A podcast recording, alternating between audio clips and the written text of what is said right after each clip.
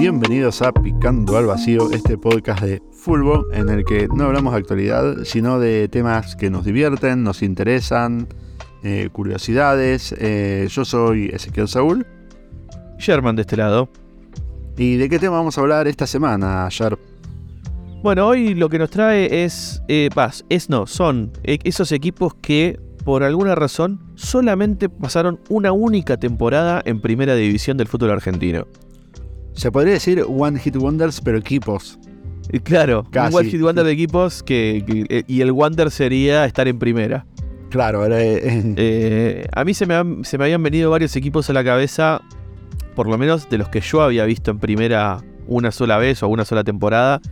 Por ejemplo, Almagro, ¿sí? Claro. que yo pensé que no otras- había estado más. Sí, sí, tuvo otras Ah. temporadas en primera, pero yo lo vi por lo menos una sola vez. Claro, Este, o, o los Andes, por ejemplo. claro. Este, Sí, ah, yo no me acordaba de tanto. Sí me acuerdo de equipos, viste, medio olvidados, viste, que vos decís, este tuvo una tem- Era obvio que cuando descendiera no iba a volver.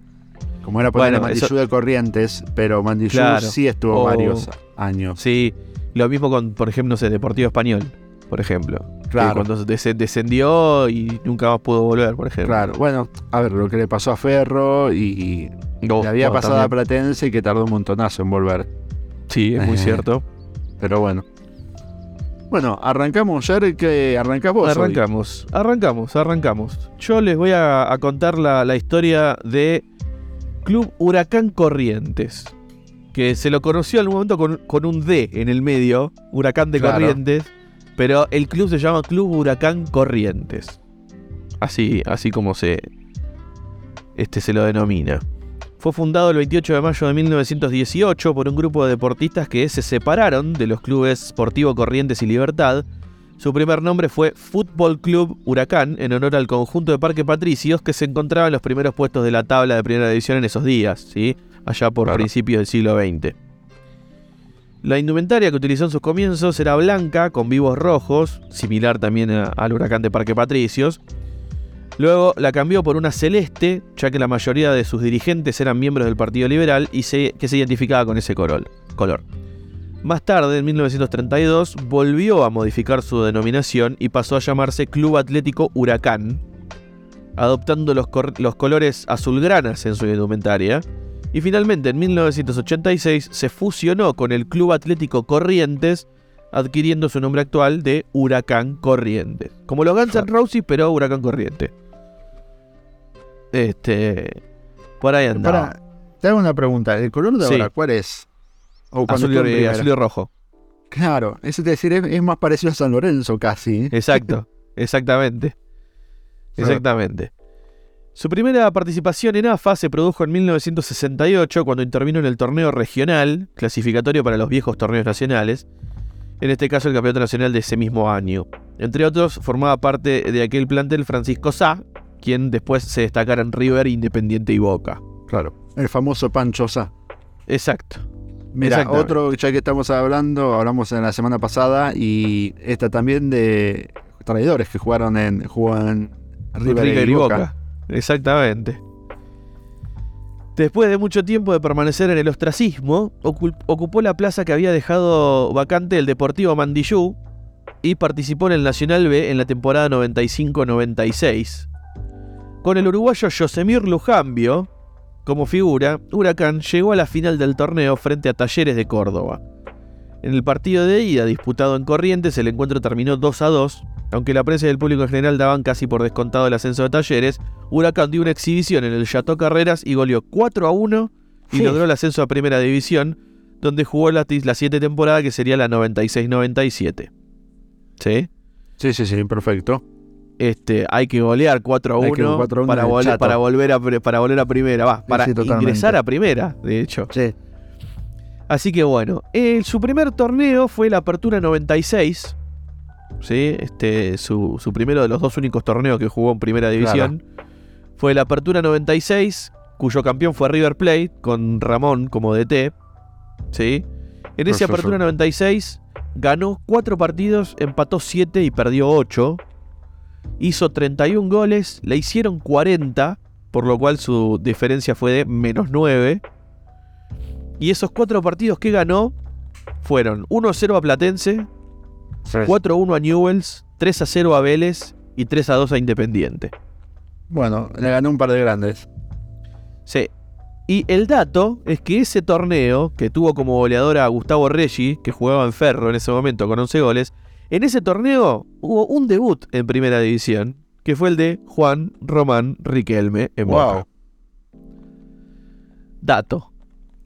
Así que cuando Riquelme debutó en primera, Huracán Corrientes estaba. Este. Y el siguiente torneo, que sería el Clausura 97, porque, a ver, aclaremos, en Argentina, el primer torneo del año se llamaba Clausura y el segundo torneo del año se llamaba Apertura, por alguna razón mística del fútbol. Entonces, este, la temporada iniciaba a mitad de año con el Apertura, que se jugaba entre junio y diciembre, y la temporada finalizaba a principio de año con que se jugaba entre febrero y junio, porque en enero se jugaban los torneos de verano.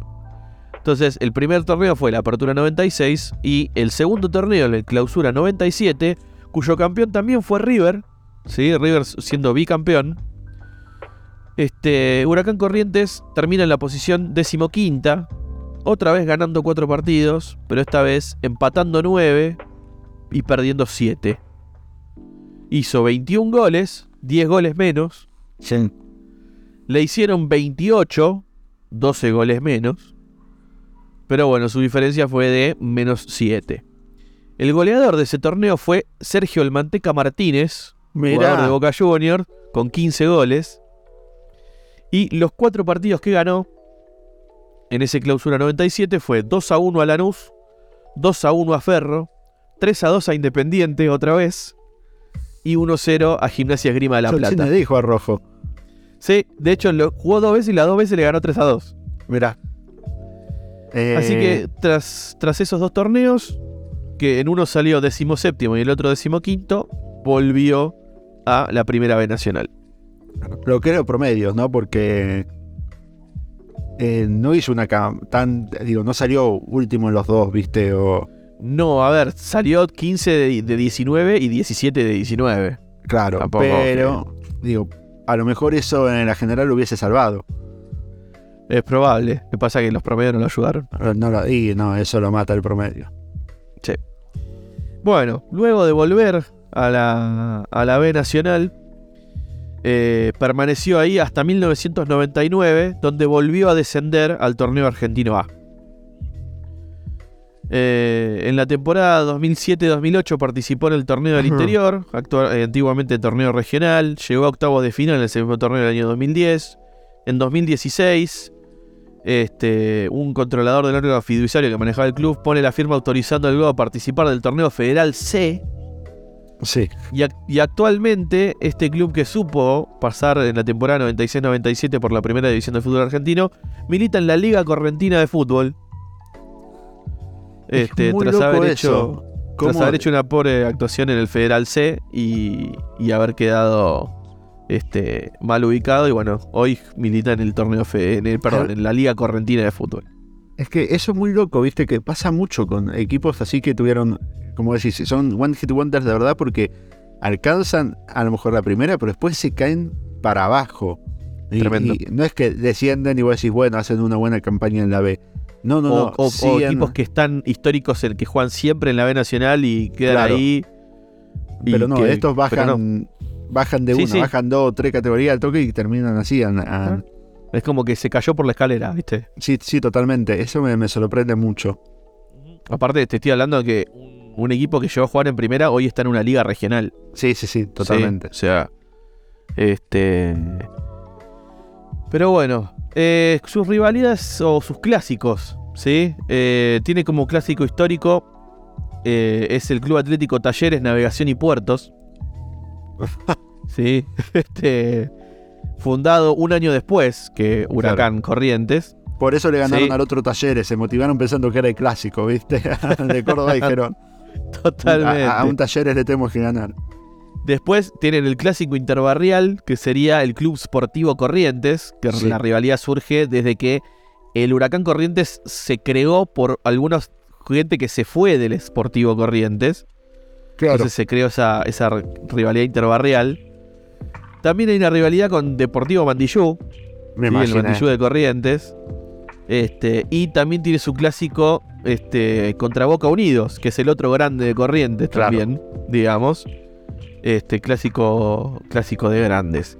Como títulos, ¿qué tiene? Tiene 20 títulos en la Liga Correntina. De hecho, salió campeón en 2022. Claro. Eh, y títulos nacionales tiene la segunda división, o sea, salió campeón en la primera B nacional para, para cuando ascendió este, a, a primera. Goleadas. Las mejores goleadas y las peores goleadas No, uf. este, de la Can Corrientes. A favor, en primera le ganó 4 a 1 a Newells. Bien. En el Nacional B le ganó 6 a 1 a Douglas Hay, de Pergamino. En el torneo argentino A le ganó 4 a 2 a New York. En el torneo argentino B. goleadas son 4 a 2. Tipo, viste cómo decir, éramos. Y pero acá estamos yendo por torneo. Cuánta miseria. Este, en el torneo argentino B, 6 a 1 a Club Atlético Boca Unidos en 2003. Bueno, bien. Un clásico. y en el torneo del interior, 9 a 3 a Deportivo Taragüí. Mira.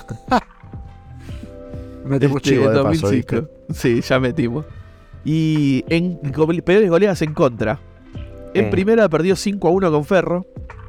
Mirá. Eh, y o- este, el 8 a 0 con Chacarita. ¿En primera? Sí. Mirá qué loco.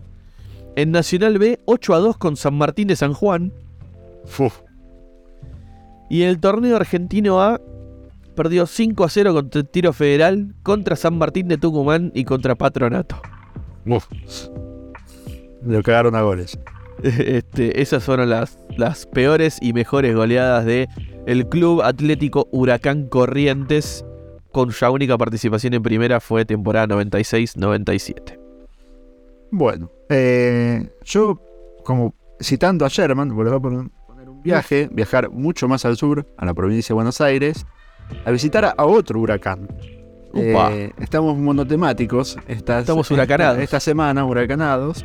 Y a Huracán de Tres Arroyos, que también fue fundado en 1923. Ahí están las coincidencias y seguramente por el- de dónde viene el nombre Huracán eh, de Tres Arroyos, digamos, en homenaje al, al globo, como dijo Sherman, que estaba Ajá. haciendo muy buena campana- campaña en esa época. No tiene escudo al club, Ah, sino, una, sino una insignia que es el globo de Huracán, ¿viste? El- el- como el loguito, Claro. Sí. ¿no? Eh, vamos a hacer un flash forward. eh, eh, primero vamos a spoilear un poco. Ellos juegan la temporada 2004-2005 en Primera División. Ok. Pero les costó un poquito. O sea, estuvo cerca varias veces. Sí. una idea, en el 2002, primero juega la promoción contra Lanús Ok. y lo hacen hacer local en Platense porque decían que el estadio de Huracán de Tres Arroyos estaba preparado para Primera División, para partido de Primera División, y lo hacen hacer local en Platense que queda a 500 kilómetros de Tres Arroyos. Tranqui. O sea, No había un estadio en condiciones. Claro, no, no quedaba Claro.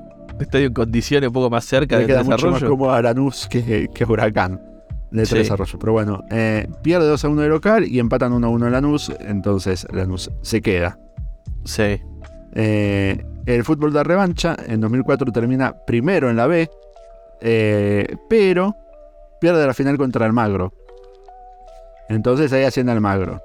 Eso hace que juegue la promoción contra el Atlético de Rafaela.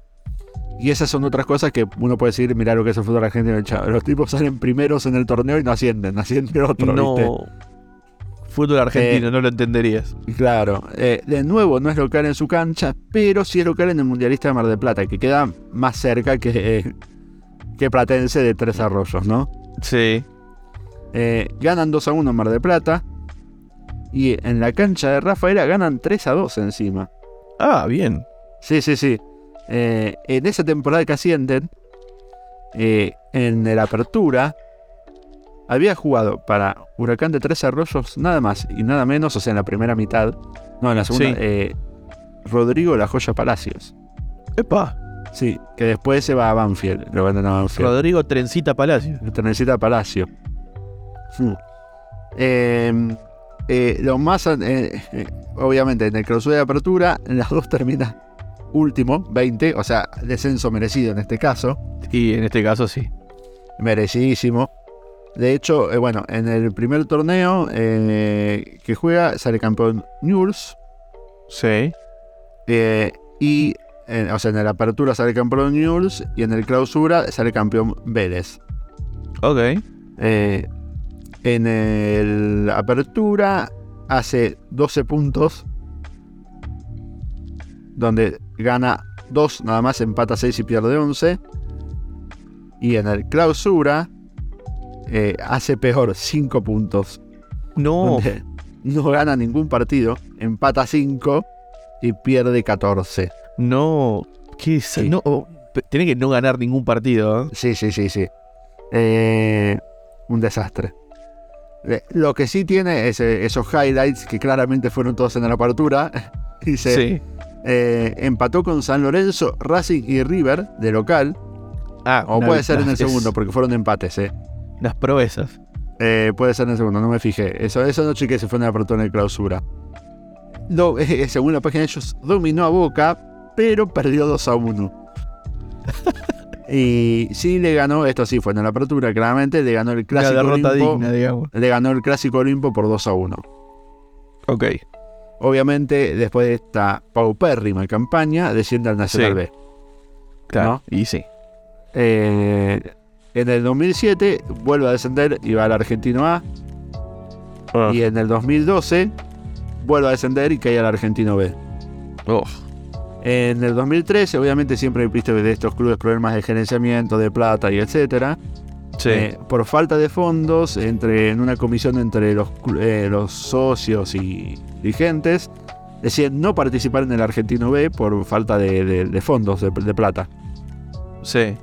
Y recién en 2015 vuelve a participar del torneo federal C. Ok. Y ahora está en el torneo regional federal amateur. Ah, amateur Sí. encima. Sí, una locura. ¿Viste cuando decís, como yo te dije, lo mismo de, de tu caso, ¿viste? Cómo caen, se caen a pedazos de repente, ¿no? Tremendo. Sí, sí, Sí, sí, los, los huracanes terminando siendo vientitos. totalmente. Bueno, la figura de, de- de ese equipo fue Claudio García, que no es el turco García de Racing, es otro Claudio García, Sí. eh, que muchos lo consideran que fue el mejor jugador de la historia del club. Escucha estos números. Jugó para Huracán de Tres Arroyos 425 partidos, Upa, alta y- carrera. alta carrera, y metió 285 goles. Che, lo cual le da un promedio de 0.71. Promediazo. Sí, tiene sí, mejor totalmente. promedio que. ¿Por qué no lo contrató otro, otro club de primera? ¿Cómo el jugador no se quedó en primera o Claro. eso? No, pero- no, pero ese, bueno, ese el ídolo de, de Huracán de, Sí, igual de para. Tres Arroyos. Digo, logró tener esos números no jugando en primera, o sea, jugando en, en divisiones. Sí, sí, sí. Bueno, como el. Andy Neuspieler con jugadores históricos del ascenso, ¿viste? Pero, Claro, exacto. pero bueno, igual que loco que no se haya ido a otro club, igual. sí, Así sea del ascenso, cierto. ¿viste? Como, ¿viste No, eso? eso es cierto, eso es cierto. O Pero bueno. que- a ver, lo, lo que habíamos hablado, bueno, citando el mismo, el mismo episodio, eh, eh, el Indio Bazambera, que tuvo oportunidades de jugar afuera y, Claro. y estuvo un tiempo jugando, está bien, en, en Finlandia, pero este pasó por varios clubes, si bien tiene esa, esa identificación con Claro. este ambiente, pero bueno. Bueno, Y o- obviamente le Eh, a preguntamos ver, a, ¿quién nos- nuestro amigo equipos del chat GPT. El Sí. texto que le escribí fue equipos de fútbol argentino que solo jugaron una temporada en primera división. ok. Antes de ponernos a fondo, te los voy a leer todos y va, ya Sí. va a haber uno que te hace reír mucho porque le puse Ya, ya me estoy riendo. equipos de fútbol argentino que solo jugaron una temporada en primera división. Ese es el texto que le puse. Sí. Me pone Ok. Ferrocarril Oeste, entre paréntesis, es Tandil. Tandil, O sea, jugó en o sea, 1956. Ferrocarril Oeste de Tandil sí, sería. Jugó en 1956. San Martín, Tucumán, me pone 88-89. Cuando San Martín Tucumán jugó Sabemos. mucha más de una temporada. Sí. Y acá viene lo que te vas a reír porque dice Deportivo Mandillú jugó en 18- en 1988-89 y en 1991-92. Te estás contradiciendo, Eh, amigo. claro, O sea, exacto. Dice Atlético Ledesma en el 78, Defensores de Belgrano, entre paréntesis, Villa Ramallo en el 86-87, Almirante Brown en el 80, Juventud Sí. En el 79, El Porvenir en 1998, Unión de Sunchales en el 89-90 y Esportivo Las Parejas en el 78. Yo al azar, van medio al azar así porque me pareció raro, Obviamente ya. Mandillú me mandó fruta Sí. y San Martín de Tucumán, yo sabía que ya me habían mandado fruta. Tiré, busqué el porvenir. El porvenir también estuvo 13 temporadas en primera división. Sí, me acuerdo. De Bueno, 19 a lo- 1926 y de investigando, 1928 a sí. 1934. O sea que si encontré eso, sí. mandó fruta total. Y lo otro que me llamó la atención fue Ferrocarril Oeste de Tandil. ¿no? Sí. Le puse, eh, primero le dije, me, le dije, me nombraste Mandillú y me ponés que jugó dos temporadas. Y dice, tenés razón, me equivoqué en mi respuesta anterior. Ah, Bueno. mira. Y yo dije, che, Ferrocarril Oeste de Tandil, qué raro. Dije, le puse, contame más de este equipo. Sí. Me dice, fue un club.